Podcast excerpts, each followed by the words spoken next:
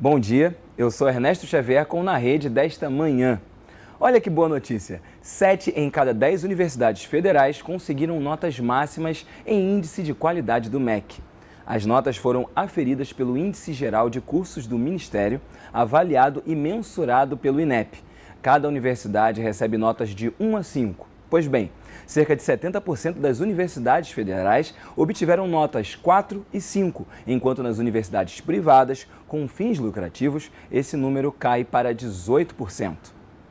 Outra boa nova. Universidades dos Estados Unidos, Canadá, Inglaterra, Irlanda e Escócia estão usando a nota do Enem na seleção de alunos brasileiros em seus cursos ou para bolsas de estudo.